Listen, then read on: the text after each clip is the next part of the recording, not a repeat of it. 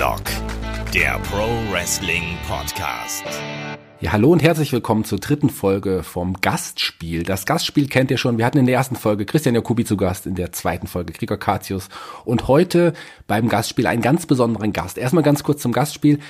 Äh, unsere Patreon- und Steady-Hörer, die hören das heute natürlich äh, vor allen anderen, aber in wenigen Wochen dürfen das auch die anderen hören. Mein heutiger Gast, den kennen einige, die im europäischen Wrestling aktiv sind, vor allem die öfters zur WXW-Veranstaltung gehen, denn es ist niemand anderes als Daniel Mallmann oder Dan oder Danger Dan oder Dan the Man, wie ich ihn auch nenne.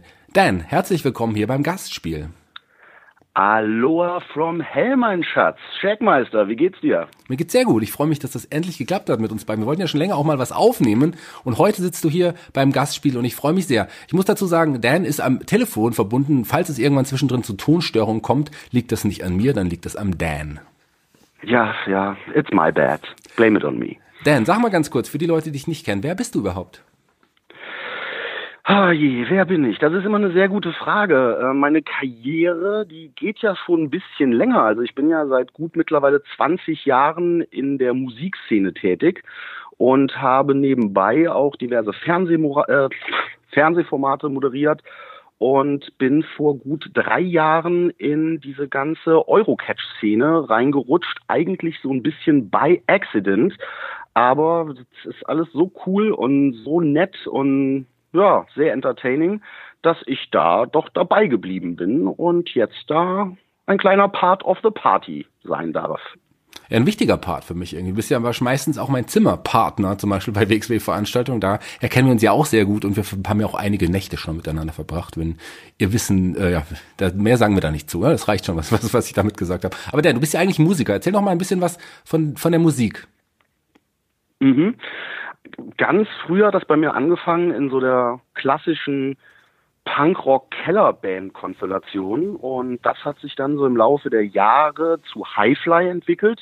Kann man gerne auch mal bei YouTube sich anschauen oder checken. Highfly, H-I-G-H-F-L-Y. Und wenn man dann noch als Zusatz Goodie Top of the Pops eingibt, dann haben die lieben Hörer viel zu lachen und sehen mich in meiner Primetime so Anfang 20 auf der Top of the Pops Bühne rumagieren.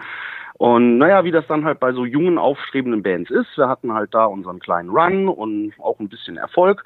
Und irgendwann war das dann so ein bisschen wie eine alte Ehe, beziehungsweise war dann bei den meisten Jungs irgendwann das Studium vorbei und die ersten Arbeitsverträge sind ins Haus geflattert.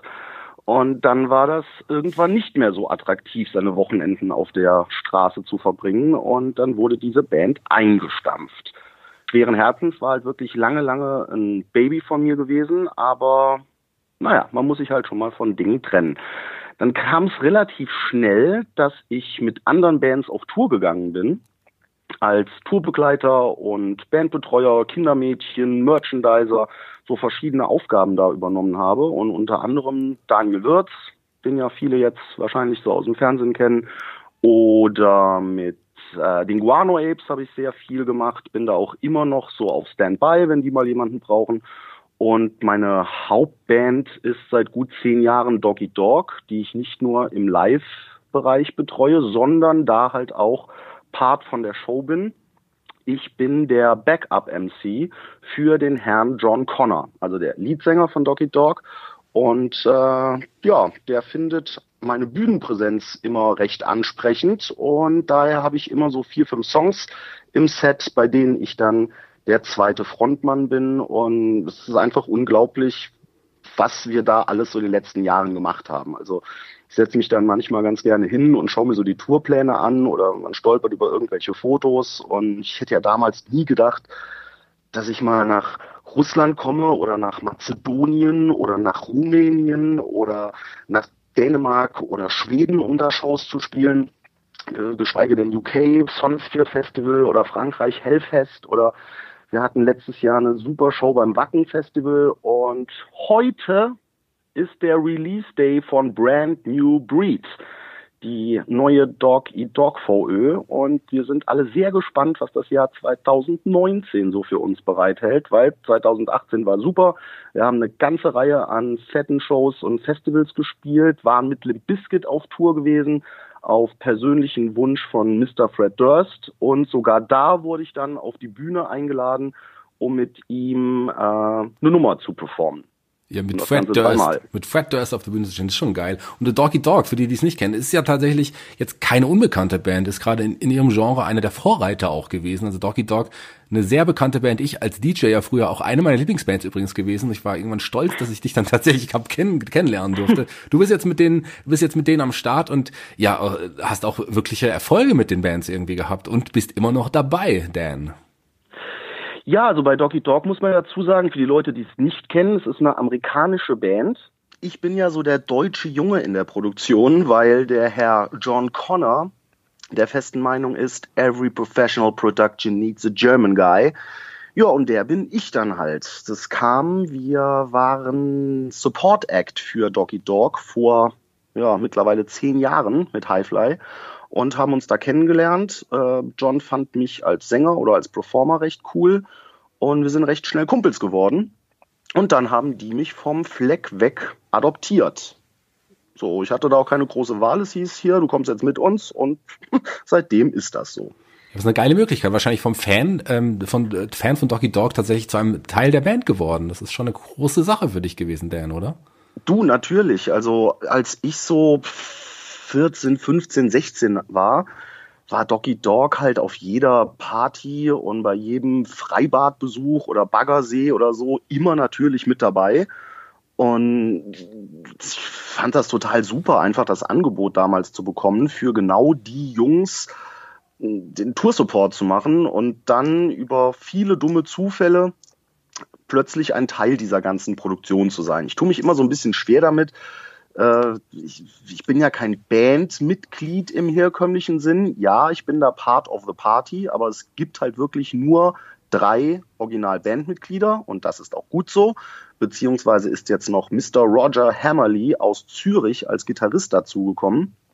Und dann finde ich halt ein bisschen verwirrend, wenn man jetzt bei so einem Release zum Beispiel bei so einer bestehenden Band einfach noch zwei oder drei neue Gesichter, Saxophonspieler inklusive dazu packt.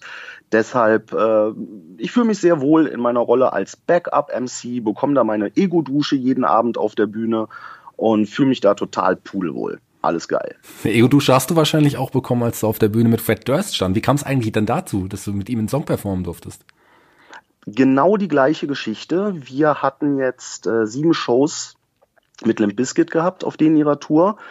Und die ersten zwei Tage waren die Herren relativ mit sich selber beschäftigt, also mit technischen Sachen und und Bipapo.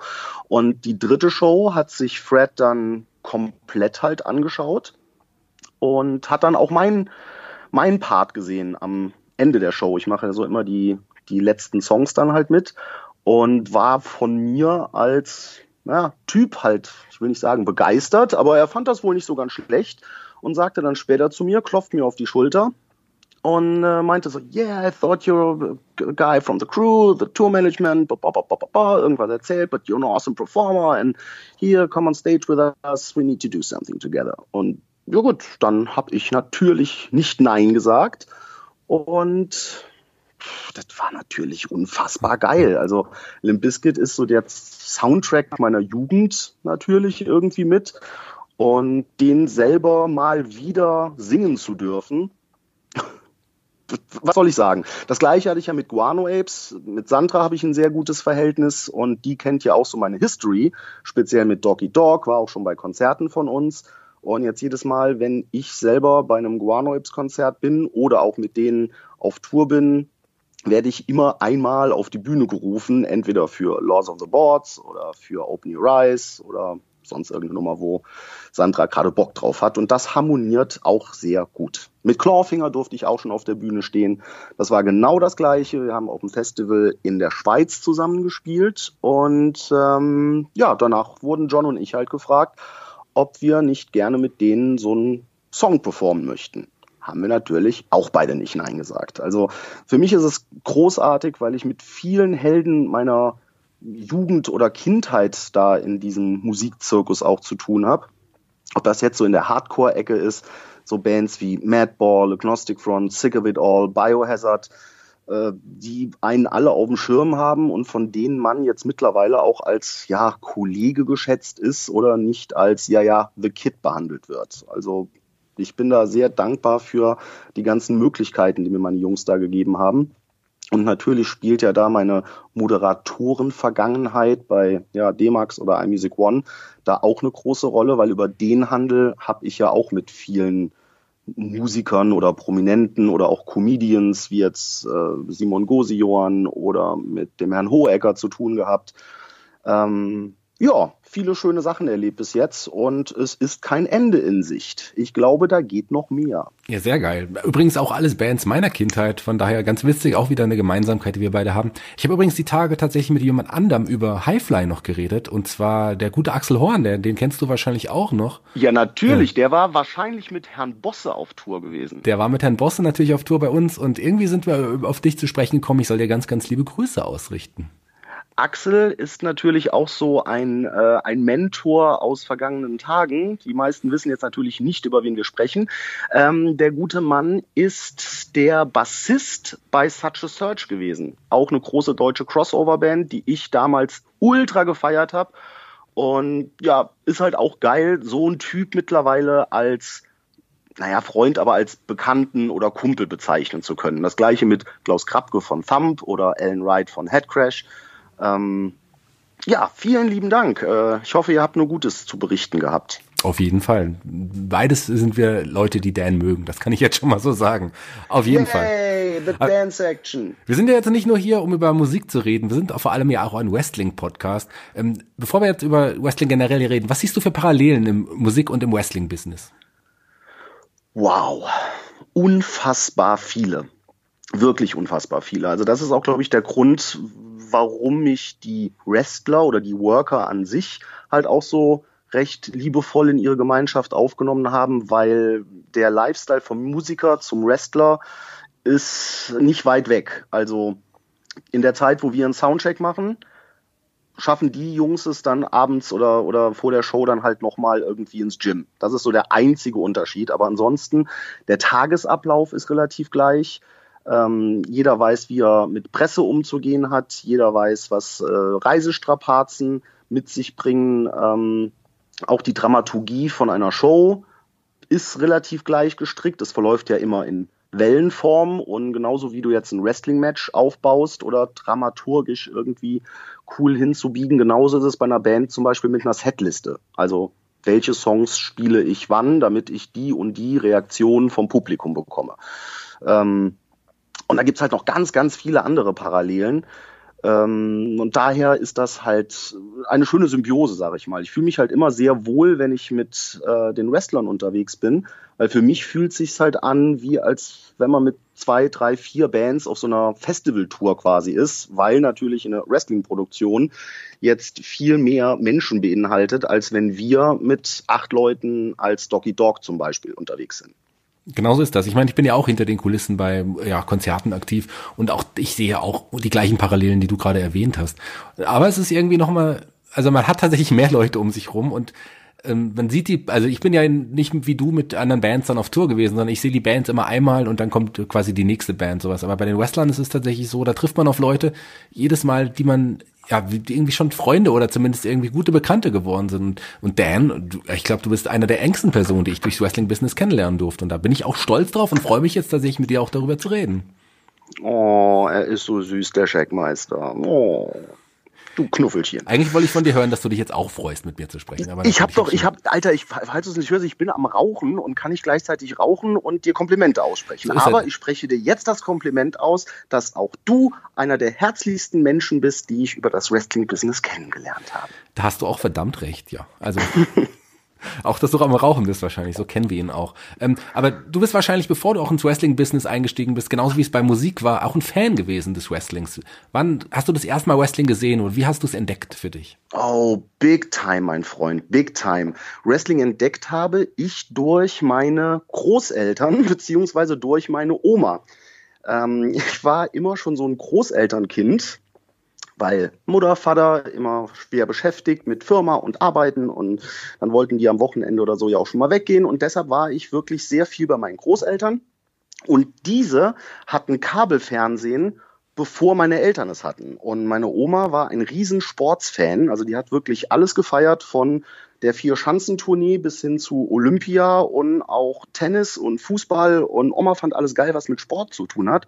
Und irgendwann sind wir bei Tele 5 gelandet, bei Ringfrei. Und das war so das erste Match, was ich gesehen habe. Da war definitiv äh, Tito Santana gegen irgendwen. Also Tito Santana gegen irgendeinen Jobber. Das weiß ich noch ziemlich genau. Und ich war sofort hooked gewesen, fand's sehr faszinierend.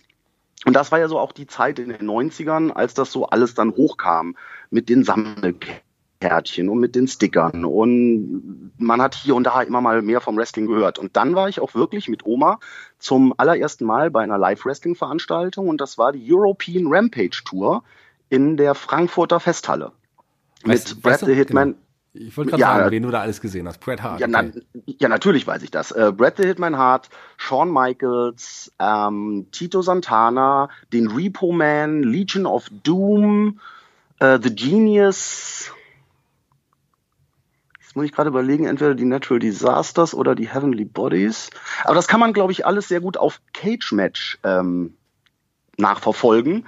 Da habe ich nämlich letztens auch nochmal nachgeschaut. Und ja, wie gesagt, diese Frankfurt-Veranstaltung war unglaublich cool und danach war ich dann mit Oma auch nochmal in Düsseldorf bei einer WWE-Veranstaltung, slash WWF-Veranstaltung und in Koblenz in der Sporthalle Oberwert bei irgendeiner so Wrestler, Wrestling All-Star-Show mit, halte ich fest, dem Ultimate Warrior, Yeah. Greg the Hammer Valentine, Jake the Snake Roberts, Hercules und ich glaube der Warlord.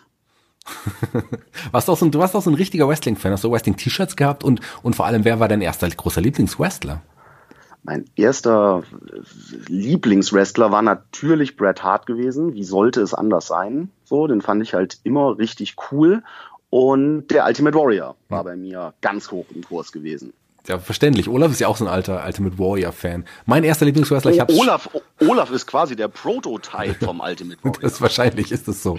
Mein erster Lieblingswrestler, ich habe schon mal im Podcast gesagt, war niemand anderes als Brutus the Barber Beefcake. Ende 89 habe ich damit angefahren. Ganz schlimm, aber Fair enough. Fair enough. Da, da hatten wir ja sonst nichts damals. Da hatten wir ja sonst nichts. Nee, das war schon eine coole Sache, die, die Zeit auch damals. Das Wrestling war wirklich ein Boom in Deutschland. Das kann man überhaupt nicht mehr vergleichen. Also die, Genau. die das kam nie wieder. Und dann kam ja parallel dann irgendwann die WCW auch im Fernsehen. Das war natürlich dann ein ganz anderes Produkt, auch schon wie es produziert war und der Look war ja komplett anders und irgendwelche Wrestler, von denen man da noch nie irgendwas gehört hat. Und damals so als Kind, das war eine großartige Zeit, wenn man das halt gefeiert hat. WCW Und- oder, und- oder WWF? Beides, beides. Ich habe mir alles gegeben, was ging. So auch äh, irgendwelche Kaufkassetten oder VHS-Kassetten von äh, ECW kam mir dann irgendwann rübergeschwappt. Und als du eben nach den T-Shirts gefragt hast, ja, ich hatte auch äh, Wrestling-T-Shirts oder Wrestler-T-Shirts vom äh, Flohmarkt früher, weil die gab's ja halt, gab ja keinen wirklichen Merchandise-Shop oder irgendwas, sondern wenn man dann halt schon mal irgendwie auf dem Flohmarkt sonntags gelandet ist, dann waren da ja immer die Kollegen mit den Bootleg-Ständen, um es mal so auszudrücken. Und da hatte ich ein Tatanka-Shirt, ich hatte ein Ultimate Warrior-T-Shirt und ich hatte ein Brad Hitman Hart-T-Shirt. Sehr cool. Alle Also- vom, alle vom Flohmarkt für 15 D-Mark. Ja, ganz günstig damals noch. Ich war auch immer überrascht. Die sahen so ähnlich aus wie die T-Shirts, die man aus dem Fernsehen kannte, aber waren nicht ganz die gleichen T-Shirts und hat immer ein Inder bei uns verkauft, die T-Shirts. Der hatte sogar einen eigenen kleinen Laden später bei uns in Fulda. Aber da habe ich auch meine ersten Wrestling-Shirts gekauft. Natürlich auf dem Flohmarkt, beziehungsweise in so einem, ähm, das allererste habe ich gekauft in so einem Laden, wo man T-Shirts bedrucken lassen konnte. Damals noch nicht in der Qualität, wie es heute ist, aber schon ganz anders. Und über T-Shirts werden wir auch gleich nochmal reden, über Merch generell. Aber lass uns nochmal ganz kurz über das aktuelle Wrestling reden. Bevor wir jetzt um europäischen Wrestling kommen, schaust du denn überhaupt immer noch die WWE? Schaust du das noch oder hast du eigentlich nicht mehr die Zeit dazu? Sehr selten. Also wenn ich, ähm, wenn ich zu Hause bin oder so durchs Fernsehprogramm seppe und bleibe dann bei Pro7 Max hängen, dann schaue ich mir natürlich gerne Raw oder SmackDown an. Es ist aber jetzt nicht so, dass ich mir jetzt da montags nachts den Wecker stelle, ums live zu schauen oder die Welt stehen bleibt, wenn ich mal irgendwas nicht mitbekomme im WWE-Kosmos. Weil, naja, da ist einfach meine Zeit und, äh, und Abendsveranstaltungen sind ja sehr viele. Da, da bekomme ich halt nicht so alles mit. Allerdings ist das Eurocatch Wrestling Produkt für mich sehr interessant, weil man da halt immer noch sehr viel Neues entdeckt und ich mag halt einfach auch so die upcoming Talents. Also die Jungs, die man vielleicht mal vorher in einer Sporthalle sieht und dann so den Werdegang von denen über zwei, drei Jährchen mitverfolgen kann. Das finde ich schon sehr interessant. Und ich bin ja nicht nur jetzt äh, bei WXW-Shows zugegen, sondern bin auch gerne schon mal beim Herrn Alex Wonder, bei der COW. Da habe ich jetzt letztens auch so eine Warm-up-Show geleitet bei denen. Äh, war bei der GHW schon mal gewesen und äh, werde mir jetzt auch meine allererste GWF-Show in Berlin anschauen. Okay, interessant. Ja. Ähm, da schließen wir doch den Bogen, wenn du es schon getan hast. Wie bist du denn Teil des europäischen, des deutschen Wrestlings geworden? Du bist ja nicht einfach angekommen und hast gesagt, so, hier ist der Dan, äh, lass mich äh, auf die Bühne, sondern wie kam das? Alles by accident. Ich habe John Klinger vor neun Jahren kennengelernt, weil durch meine Fernsehvergangenheit, wir hatten damals einen Dreh bei der First TNA Impact Tour in Dortmund in der Westfalenhalle. Und an dem Tag habe ich äh, den Hamburger Jungen Carsten Kretschmer kennengelernt und einen gewissen John Bad Bones Klinger, der für ein Tryout-Match auch da war. Und das war so unser First Contact. Und so im Laufe der Zeit und im Laufe der Jahre und mit MySpace und Facebook und Pipapo ist man immer halt mal so in Kontakt geblieben. Naja, und irgendwann haben wir dann halt mal über Merch gesprochen, weil das ja auch so ein Standbein von mir ist. Weil John halt meinte, hier, du machst doch da viel und hm, sollen wir nicht mal was zusammen irgendwie machen? Und dann bin ich halt wirklich über John und Marcel Manka, das darf ich ja nicht vergessen, an die WXW gekommen, beziehungsweise in diese WXW-Sache halt reingeschlittert. Ich war bei Accident auch bei meiner ersten WXW-Show in Hamburg gewesen, in der Markthalle wusste nicht, was mich da erwartet. Ich war sowieso halt geschäftlich in Hamburg und als ich aus dem Zug ausgestiegen bin, war direkt das erste, was ich gesehen habe, ein riesen Poster von äh, WXW Wrestling mit John Klinger vorne drauf. Und äh, dann dachte ich, gut, cool, morgen Abend eh noch nichts auf dem Zettel. Schnappst du dir zwei, drei Hamburger Kumpels und gehst mal dahin. Und dann dachte ich, als ich da war, holy fucking shit, was ist denn hier los? Krass, das ist deutsches Wrestling? Kann ja wohl nicht wahr sein. Also ohne Scheiß, ich habe mich da nicht wirklich drüber informiert oder so, auch als Kollege Marcel Manka, den ich auch nicht durchs Wrestling kennengelernt habe, sondern durch eine Veranstaltung in Duisburg im Parkhaus. Das Parkhaus ist ein Club, hat halt nur den Namen Parkhaus. Ähm, da hat er eine Show veranstaltet mit Callejon, mit denen ich damals unterwegs war. Und bei der Abrechnung am Abend haben wir uns dann halt über Wrestling unterhalten, weil er auf seinem Laptop irgendeinen Aufkleber hatte, irgendeinen, weiß ich nicht mehr, NWO-Aufkleber. Wahrscheinlich ein NWO-Aufkleber, so. ich wollte gerade sagen. Wahrscheinlich war es ein NWO-Aufkleber. Naja, und da haben wir dann halt auch drüber gesprochen und er meinte dann so, ja, ich hab da, häng da ja auch mit drin und komm doch mal vorbei und hier in Oberhausen, wir machen Dojo-Shows und ähm, ja, da habe ich mir das halt echt so vorgestellt, so ein paar Jungs treffen sich halt in der Sporthalle, legen ein paar Matten aus und spielen halt Catchen. Also, naja, war so mein erster Gedanke. Und dann, wie gesagt, war ich in der Markthalle und da haben sie mir mal die Butze ausgezogen. Und danach war ich dann, drei, vier Wochen später, war dann die World Tag League in Steffis im, in Oberhausen. Und da habe ich dann einen jungen Mann noch gesehen, der jetzt bei der WWE die große Nummer ist und auf den Namen AJ Styles hört. Und die Entwicklung ist einfach krass, wenn man so bedenkt, wie das vor drei Jahren alles noch ausgesehen hat und wie es jetzt aussieht. Lange Rede, kurzer Sinn.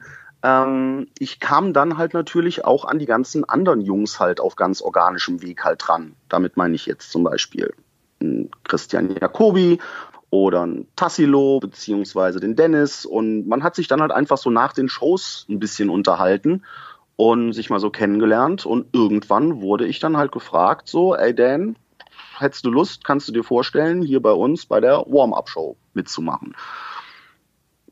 Oder beim, bei der Pre-Show, besser gesagt. Und dann kam das so alles Step-by-Step-mäßig. Die haben halt gemerkt, ich bin nicht auf den Mund gefallen. Mir macht das unfassbar viel Spaß. Generell das Performen und dann on top noch in einem Wrestling-Bezug. Super.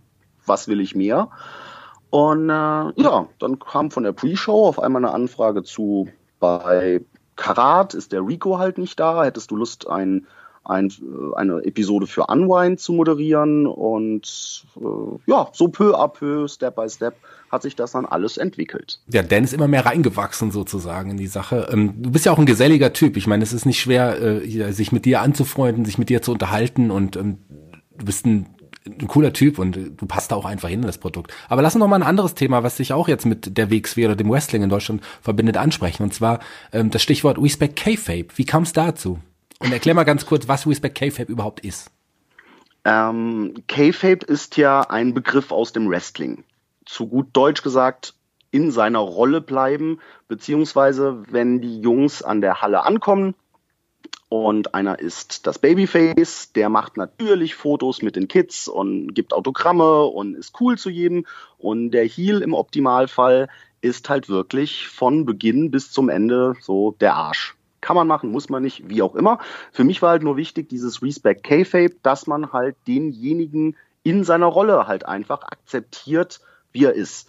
Und wir haben so einen kleinen WhatsApp-Chat mit ein paar Kumpels, da geht's auch immer hoch her. Und irgendwann ging dann halt Nachrichten hin und her nach irgendeiner Smackdown-Folge oder, oder Raw-Episode, die gelaufen ist. Da hat sich einer der Kollegen halt ein bisschen echauffiert über, äh, der Engel war ja scheiße, was für ein Kack und wie kann man denn den so verheizen? Und hat sich halt aufgeregt. Und ich habe dann in den WhatsApp-Chat einfach geschrieben, shut the fuck up and respect K-Fape, Motherfucker. sowas. Naja, und dann sagte dann halt der andere, haha, witzig, müsste man mal T-Shirts von machen. Ja, und dann fand ich die Idee eigentlich auch ganz cool. Merchandise ist ja eh mein Business. Ich hatte eh gerade eine Order am Laufen und habe dann just for fun einfach mal so 30, 40 Respect K-Fape Shirts bestellt. Und jeder fand das cool, jeder fand's witzig. Viele Leute haben gefragt, ey, kann ich auch so eins haben oder wo bekommt man die her? Geile Message. Und dann hat sich das dann so ein bisschen verselbstständigt im Endeffekt. Verselbstständigt heißt, es wurde immer größer. Es wurde immer größer und die Nachfrage stieg. Genau, also größer ist jetzt, also was sagt man da selber oder wie bezeichnet man das selber? Für mich ist das so ein kleiner Service von einem Fan für Fans, die halt auch einfach diese Message ein bisschen transportieren wollen, so nach dem Motto, alles cool, Freunde, ich komme in Frieden mehr soll es ja eigentlich nicht heißen und dass man Bock auf einen coolen Abend bei einer Wrestling-Veranstaltung hat. Das ist für mich jetzt auch kein riesen Business-Modell oder wo ich mir jetzt irgendwie die Taschen mit voll gemacht habe.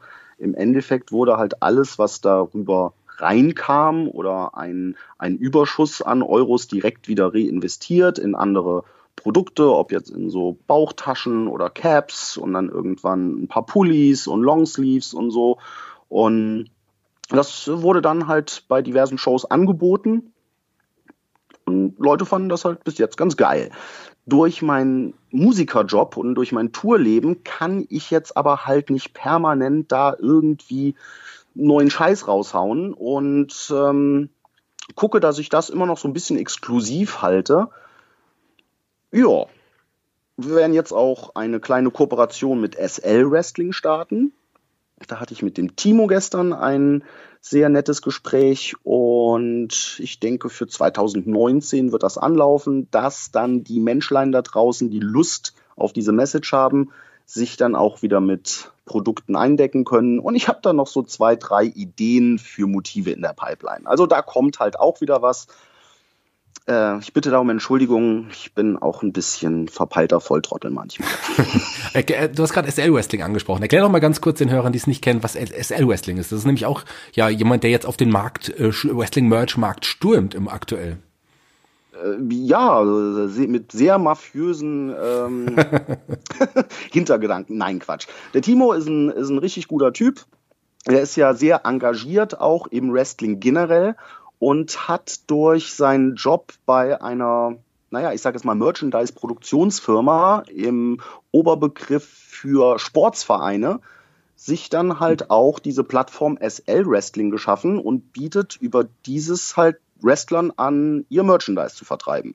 Ist so eine On-Demand-Plattform, also man bestellt dieses Shirt, es wird für einen gemacht, und dann dementsprechend rausgeschickt.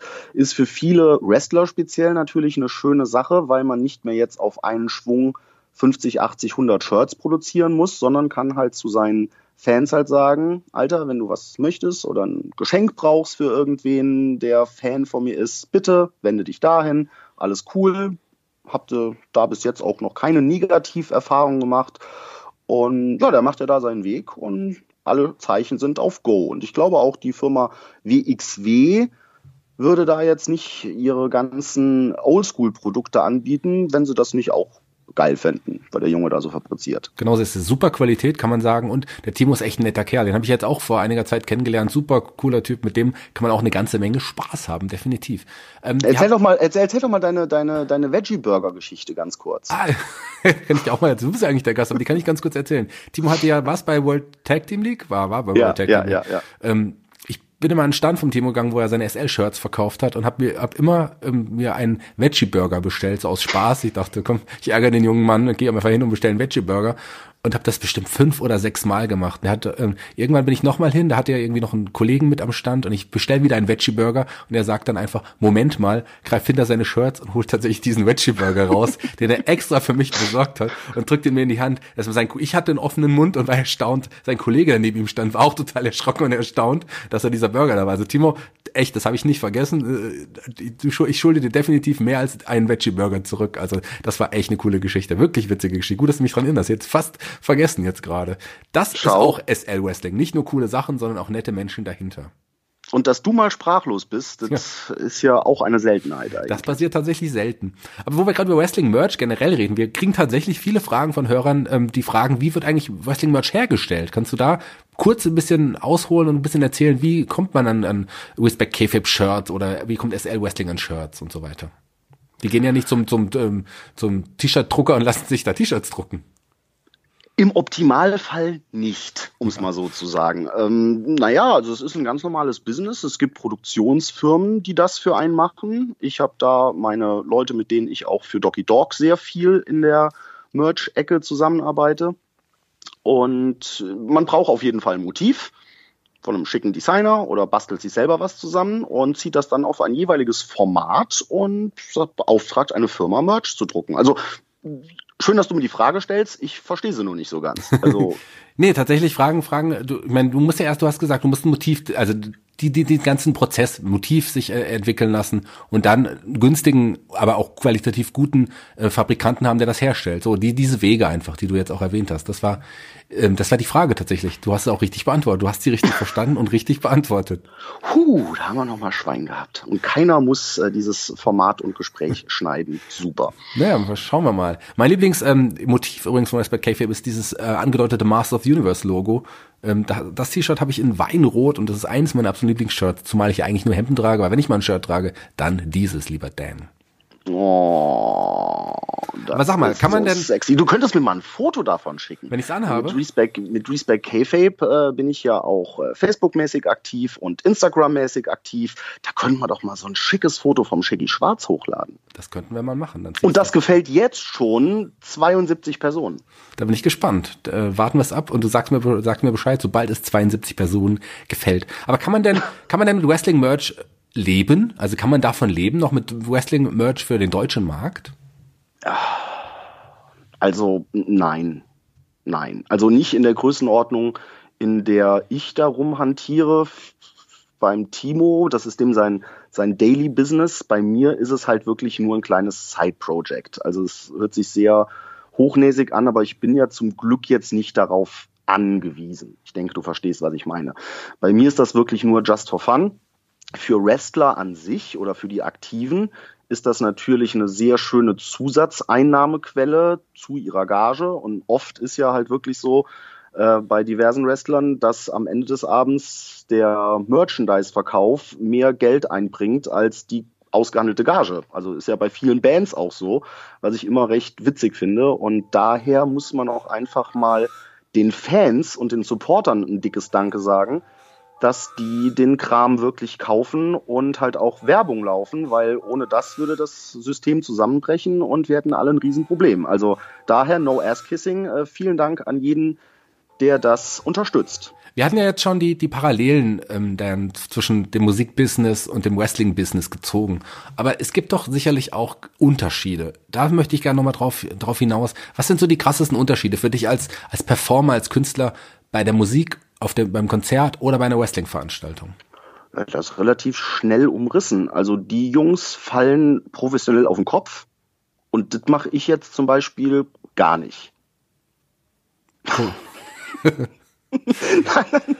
also das kommt drauf an, wenn, du, wenn das wenn beim Stage Dives nicht funktioniert, dann fällst du auch auf den Kopf, aber dann nicht professionell wahrscheinlich. Ja, das stimmt. Ja, ja. ja so das, das Stage Dive Ding ist ja auch so ein Trademark von mir. Ich beende ja jedes Konzert, also das letzte Lied, mit einem Stage Dive von der Bühne und das ist eigentlich auch egal, welche es ist. Also das hat sich so als Running Gag eingespielt und ich muss wirklich sagen, mir ist dabei noch nie irgendwie was passiert oder dass die Leute einen haben droppen lassen. Das ist alles cool. Ich bin auch mit, mittlerweile springe ich mit wachsender Begeisterung auch von Balkonen. Also wenn es sich in einer, in einer äh, Location irgendwie anbietet und da ist halt noch mal so ein Upper Balcony oder sowas, da kletter ich dann auch schon mal gerne drauf und äh, weise da natürlich auch ein bisschen auf meine Wrestling-Affinität hin, so nach dem Motto, don't preach what you don't practice. Das heißt, wenn du noch jünger wärst, könntest du dir auch vielleicht vorstellen, nochmal im Wrestling-Business generell als Wrestler aktiv zu werden oder meinst du, das schaffst du eh nicht? Äh, auf jeden Fall, auf ja? jeden Fall. Da hatte ich wirklich jetzt auch unlängst noch mit Herrn Tassilo Jung drüber gesprochen und sagte halt, Alter, als Highfly quasi ähm, begraben wurde, hätte es da sowas gegeben wie die Wrestling Academy, wäre das wahrscheinlich so ein Ausweichding für mich gewesen. Also ich war schon immer recht sportlich, Hashtag früher. Ähm, und ähm, hätte mir das schon irgendwie vorstellen können, jetzt nicht irgendwie der, der nächste ähm, Offspray zu werden oder so, äh, Osprey zu werden. Aber ich denke, so als Performer hätte man da schon noch was rausholen können. Aber ich bin auch da ganz zufrieden mit meiner Rolle, die ich da jetzt inne habe und glaube, das ist okay so. Außerdem ist mein Knie eh am Arsch, es hätte keinen gegeben. Aber Tassilo meinte so, Alter, mach doch, Diamond Dallas Page hat auch erst mit 35 angefangen. Also Eben, ja, Dan. Dan ist ja auch bald 35. ja, ganz bald. Ja, warum nicht? Ich habe ja tatsächlich auch mal auf einer Wrestling-Schule mittrainiert. 99 so etwa in Berlin, kein Witz. Also da habe ich tatsächlich trainiert, auch mal kurz ja bei den Chairs mal mittrainiert, aber ähm, für mich war das einfach nicht das Richtige. Ich habe es nicht geschafft. Äh, das ist einfach zu anstrengend. Das ist unglaubliche körperliche Leistung, die die die die äh, Wrestler da eingehen. Das ist definitiv nichts für mich. Da bin ich, glaube ich, zu faul gewesen. Ja, du warst ja gerade so ein bisschen bei den Unterschieden zwischen Musikerdasein und dem genau. Und dem da Wrestlerleben. Eine korrekte Antwort von dir. Ja, ähm, das sage ich halt immer ganz gerne den, den Workern, wenn wir dann schon mal irgendwie beisammen sitzen. Für mich ist es total abgefahren, wenn die dann halt anreisen, was weiß ich jetzt, äh, Jörn Simmons kommt jedes Mal aus Holland für eine WXW-Show nach Deutschland, ob die jetzt in Oberhausen ist oder ob die in Nürnberg ist oder ob die in was weiß ich wo ist. Al-Ani kommt jedes Mal aus Erfurt gefahren und die ganzen Fly-Ins und b -b -b -b was ich damit sagen will die Reisestrapazen sind das gleiche bei Wrestlern und bei Musikern. Andererseits haben wir wenigstens, wenn wir unseren Auftritt haben, jedes Mal eine Stunde, anderthalb, wo man seine Performance halt macht und wo es sich halt in meiner Welt lohnt zu schwitzen. Bei verschiedenen Wrestlern, die sind den ganzen Tag unterwegs und haben dann teilweise Einsätze von ja, fünf Minuten im Ring oder sieben Minuten oder zehn Minuten oder wie jetzt letztens Tony Storm gegen Melanie 40 Sekunden. So. Und ähm, wenn das natürlich in die Story passt, ist das cool, aber ich könnte mir das jetzt nicht vorstellen, dass ich irgendwo zu einem Konzert oder zu einem Festival fahre und da einen Song performe. Also klar, bei einer TV-Aufzeichnung oder bei irgendwelchen Pressesachen ist das schon mal so, ja, aber so im normalen Tagesgeschäft stehen wir nun mal, wie gesagt, eine Stunde, anderthalb auf der Bühne. Eben so, und das ist halt so der größte Unterschied für mich. Du hast gerade auch äh, die, Wrestler angesprochen. Du hast ja sicherlich durch, nicht nur durch deine Arbeit bei der Vixion und nicht durch Respect K-Fape nur, sondern auch so durch deine wirkliche positive Art auch sehr viele Kontakte zu Wrestlern geknüpft. Ähm, auch Freundschaften. Magst du da mal ein paar Geschichten erzählen oder ein paar Wrestler hervorheben, mit denen du dich besonders gut verstehst oder über die du besonders gerne was erzählen möchtest? Jedes, jedes Treffen oder Zusammentreffen ist ja unterschiedlich. Also mit dem einen hast du ein festes Topic, weil man jetzt zusammenarbeitet. Zum Beispiel jetzt bei so einer WXW Pre-Show mit äh, irgendjemand macht ein Walk-in und dann muss man sich ja darüber schon mal unterhalten und dann kommt man so von Hölzen auf Stöckchen. Oder man hat irgendwie gemeinsame musikalische Interessen, wie zum Beispiel mit Jay Skillett, so, wir sind da musikalisch auf einer Wellenlänge und ähm, diverse Jungs, wie jetzt zum Beispiel Marius von Beethoven oder Kevin, habe ich ja relativ am Anfang kennengelernt, als sie so noch ähm, Trainees waren oder Rookies in der Academy und dann so langsam ihren Weg in die Main-Shows gemacht haben hervorheben kann ich eigentlich ganz stark äh, John Klinger auf jeden Fall nach wie vor. Und ähm, ich will jetzt auch nicht so Name-Dropping machen. Eigentlich komme ich da mit so ziemlich jedem gut klar. Also ob jetzt mit einem David Starr oder mit einem Matt Riddle, da brauchen wir überhaupt nicht drüber zu reden. So. Wir sind ja da Pat und Patter schon, wenn der bei WXW-Veranstaltungen ist. Da hängen wir Arsch an Arsch zusammen die ganze Zeit, was halt recht cool ist. Und halt auch natürlich die ganzen deutschen Talents, jetzt mal so das komplette Rice-Stable genommen oder halt äh, auch die Ringkampfjungs. Äh, Walter, wir haben da eine sehr große äh, Kokosnusswasserfreundschaft, um es mal so zu sagen. Ich vertiefe das jetzt nicht, wäre zu viel Insider-Palaver, aber ich komme da halt eigentlich mit, mit vielen Leuten oder mit allen sehr gut klar und habe da keine Probleme. Ich kann da jetzt wirklich auch keinen hervorheben und sagen, den habe ich aber besonders lieb. Ähm, ich mag die eigentlich alle gleich gerne. So. Äh, Jessie, um Himmels Willen, Jessie muss ich aber trotzdem noch erwähnen, die hat da auch so ein bisschen äh, Sonderstellung, weil wir halt auch sehr viel privat einfach miteinander kommunizieren. Und es geht jetzt auch nicht immer nur ums Wrestling, sondern auch um verschiedene andere Dinge. Und Jessie würde ich halt auch so als eine Freundin bezeichnen. Sehr schön. Ich habe Jessie tatsächlich noch nie äh, kennengelernt. Ich habe sie jetzt einmal nur, auch da, da ich nicht so oft bei den Shows bin, jetzt, ich habe sie beim WWE Tryout, da war sie auch und hat sich das ein bisschen angeschaut. Da habe ich mhm. sie gesehen, aber hatte keine Zeit, sie anzusprechen.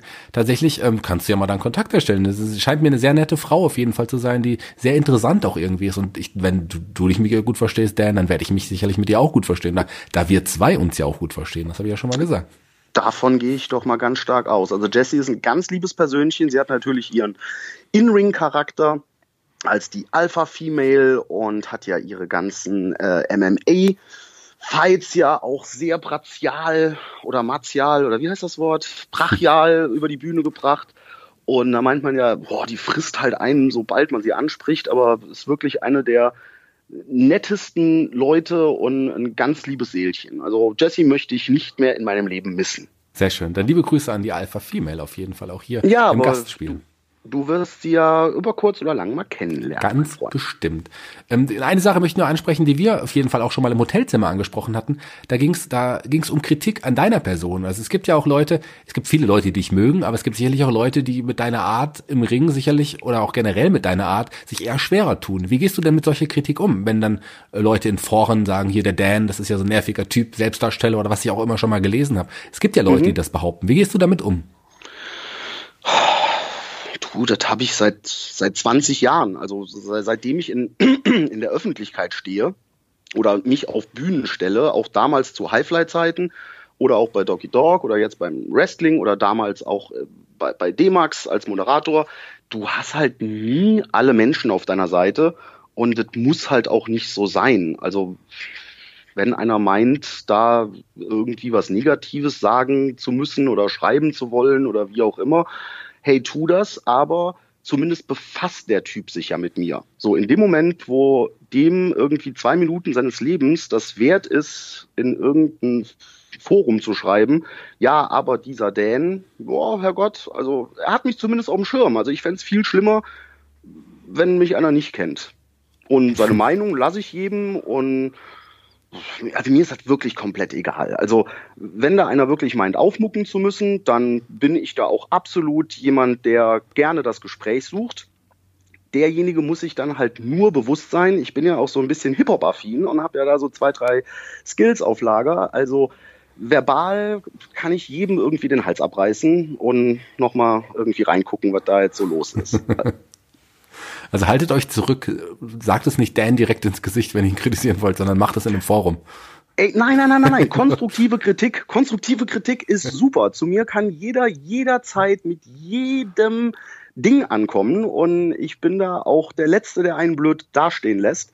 aber es soll doch dann wenigstens eine gerechtfertigte Kritik sein und nicht einfach nur, weil man zum Beispiel beim Shortcut to the Top einen äh, spontanen Dance-Off zwischen zwei Quiz-Teilnehmern ausruft, äh, da irgendwie die wilde Maus spielen zu wollen. Also und, und zudem, ich stehe im Ring, habe ein Mikrofon, diese anderen Typen stehen davor, haben ein Ticket bezahlt und gucken sich die Show an. Also da bin ich immer noch am längeren Hebel und Salavi. Genau so ist. Aber Dan kann tatsächlich wirklich gut mit Kritik umgehen. Das war gerade nicht so gemeint. Ich erinnere mich, dass ich ihn selber, ich glaube, es war bei World Tech kritisiert habe. Nachts um drei habe ich zu ihm gesagt, Dan, ich habe jetzt seit zehn Minuten kein Bier mehr vor mir stehen und er hat das Problem direkt gelöst. Aber sowas von. Sogar Aber sowas ein von. großes Pilz bekommen. Ein anderes Problem, was du auch lösen musstest, war, ich erinnere mich, das war bei Karat dieses Jahr. Ich glaube, es ging mit der Warm-Up-Show los und ja, ihr hattet eine Mikrofonpanne. Wie hast du dich da gefühlt? Was hast du da gemacht? Also erklär doch mal ganz kurz, was da genau war und äh, dann sag mal, wie du damit umgehen konntest. Oh my fucking God. Es war wirklich einer der Top drei schlimmsten Momente auf der Bühne ever. Ja. Weißt du, du bist halt total gehypt auf dieses Karat. Die Halle ist knüppelvoll. Das Intro geht los, Musik ist laut, Licht, lölölölölö, und man kommt dann raus, ist voller Energie. Ja, und dann ist dann dieser Mikrofon-Abfuck. Also bei Michael, äh, bei, bei Hollmichel, bei mir sowie bei Dragan und bei Carsten haben die Mikrofone komplett gesponnen, weil vorher von eurer Pressekonferenz, die du ja auch betreust, die Funksignale auf der gleichen Frequenz gelegen haben. Und das hat wohl etwas äh, das ganze System gestört. Und so mussten wir gut, ich weiß es nicht mehr genau, irgendwas so um die sechs, acht, zehn Minuten off the fly irgendwas machen, bis das behoben war. Ja, und dann haben wir ja eine schöne improvisierte Stuntshow im Ring abgeliefert, wo äh, Kollege Hollmichel eine ganz schicke Rolle gezeigt hat und ich habe einen schönen, ich weiß gar nicht mehr, was es war, einen Elbow Drop oder einen Leg Drop oder irgendwas fabriziert. Also ja, es war schon ein bisschen blöder Moment, aber als dann alles geklappt hat, äh, war es schön. Ja, durch, diesen Zeitver durch diesen Zeitverzug und dadurch, dass ich dann mein normales Quiz einfach auch weiter durchgespielt habe, war leider keine Zeit mehr für den Special-Auftritt von Herrn Carsten Beck, der König der Catcher. Und da muss ich mich nochmal extra, extra, extra dick entschuldigen, weil der arme Kerl schnieke gestriegelt im Anzug hinter der Bühne stand und dann gesagt bekommen hat, äh, sorry, dein Spot ist jetzt äh, gestrichen. ja, arme Carsten. Ja, weil, äh, da hast, hast, habt ihr auf jeden Fall gut reagiert. Aber eins muss ich nochmal klarstellen. Tatsächlich lag es nicht an den Mikros von der von Media Center, weil die waren längst aus und weggepackt. Ähm, es waren wohl Mikros, die in der Nebenhalle benutzt wurden für eine andere Veranstaltung in der Turbinenhalle. Also nicht, Oh. tatsächlich waren die ja in meinem Auto. Ich habe die ja schnell geholt, damit ich dachte, irgendwas stimmt mit den Mikros nicht. Ich habe nicht an den, an den, an den, ja, an den Kanal gedacht, sondern ich dachte, irgendwas stimmt mit den Mikros nicht. Ich bin zum Auto, habe die Mikros aus meinem Auto geholt, die waren ja gar nicht mehr da. Und als ich dann kam, so. war das Problem schon gelöst. Also es war wohl eine gleiche Funk, äh, ein gleiches Funksignal in der Nebenhalle tatsächlich schuld an der ganzen Sache. Ah, Hm. bei mir ist eine andere Story angekommen, aber trotzdem danke, dass du dich darum gekümmert hast oder wolltest. Jetzt, und dann kriege ich auch noch den Ärger jetzt hier auch noch ab. Wo ich übrigens auch was, da, da möchte ich gleich noch mal eine andere Geschichte ans- ansprechen, die auch nicht so ganz funktioniert hat. Ähm, du hast mich ja dieses Jahr bei World Tech League zum Ring gerufen? Erzähl mal die Geschichte dazu. Weißt du noch? Zum Quiz. Ja, wir haben nachts im leicht angetrunkenen Kopf abgemacht, dass ich dich beim Fanfest, wo ich ja auch noch mal so eine kleine Quizrunde durchführe, äh, als Co-Moderator beziehungsweise als äh, Content-Teilnehmer mit in den Ring rufe. Und ähm, ja, ich stehe da, moderiere den Arsch ab, rufe meinen Kollegen Shaggy Schwarz raus und wer erscheint nicht, weil er, ich glaube, noch im Hotel geschlummert hat. Ähm, ja, auf jeden Fall kein Shaggy Schwarz kommt an den Start und ich stehe da. Ja, ich saß noch im Hotel tatsächlich und hab gefrühstückt. Ich dachte, hm, war eigentlich irgendwas oder kann ich mal, ja, jetzt habe ich eigentlich auch nichts zu tun. Ich komme, muss erst ein bisschen später in der Halle sein. Da kann ich doch mal in Ruhe frühstücken.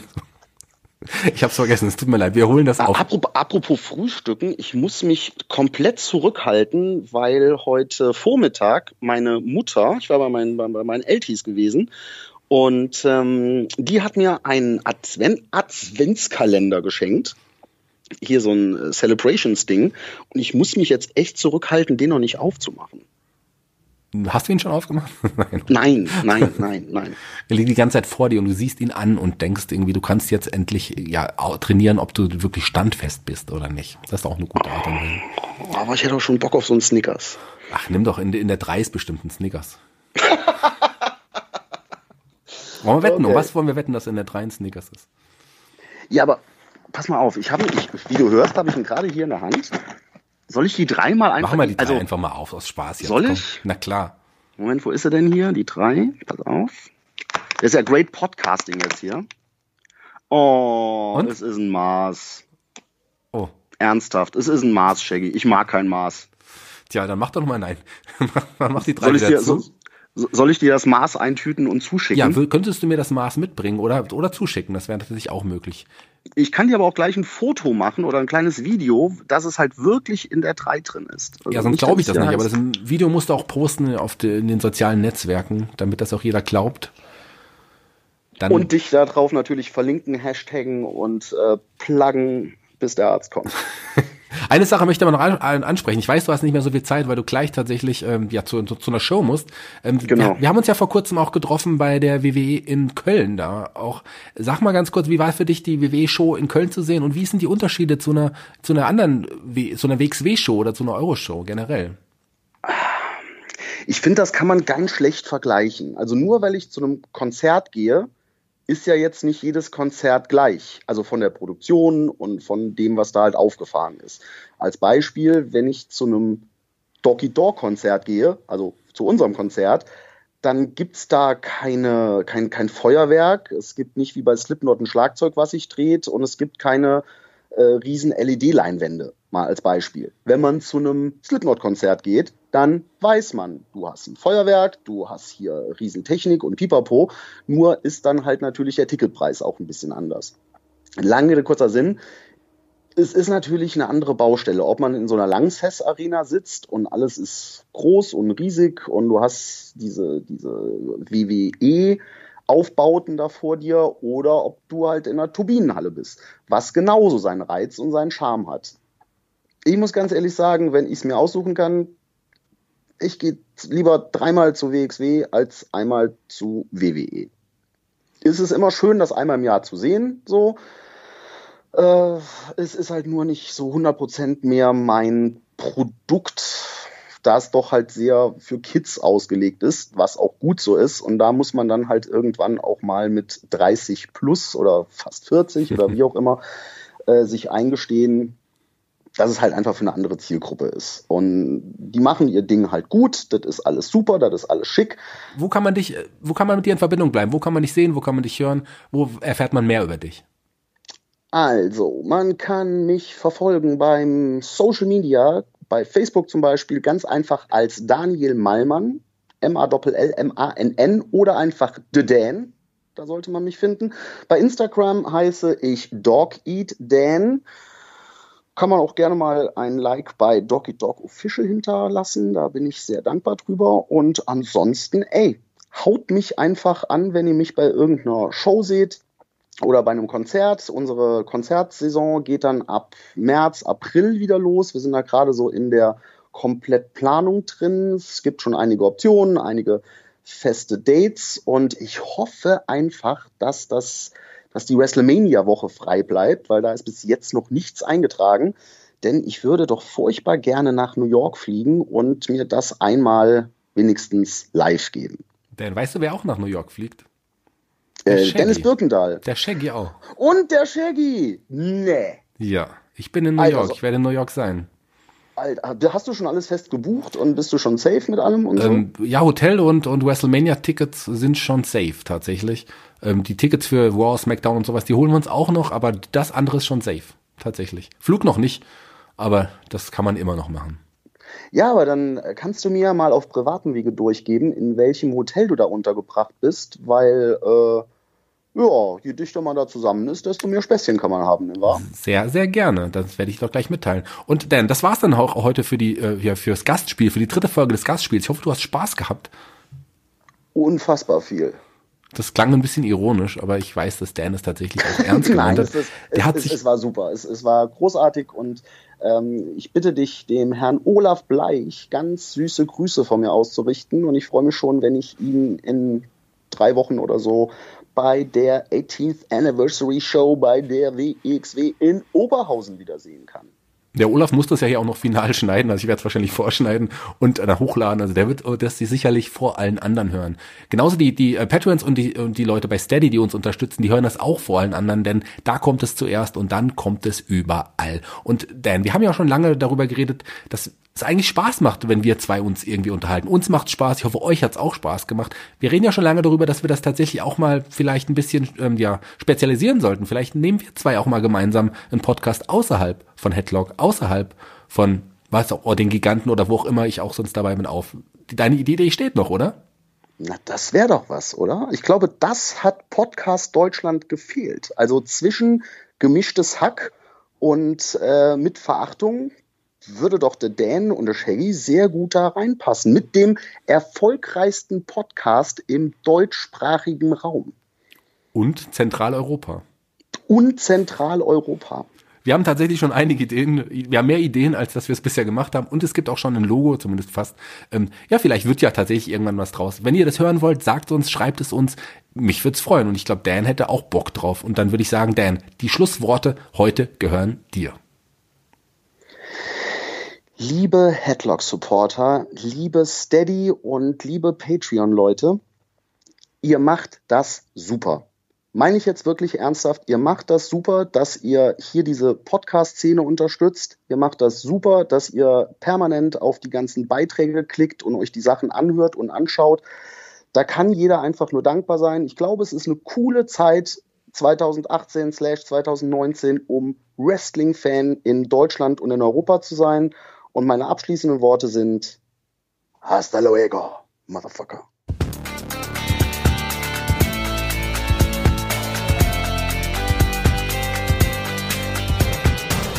Headlock, der Pro Wrestling Podcast.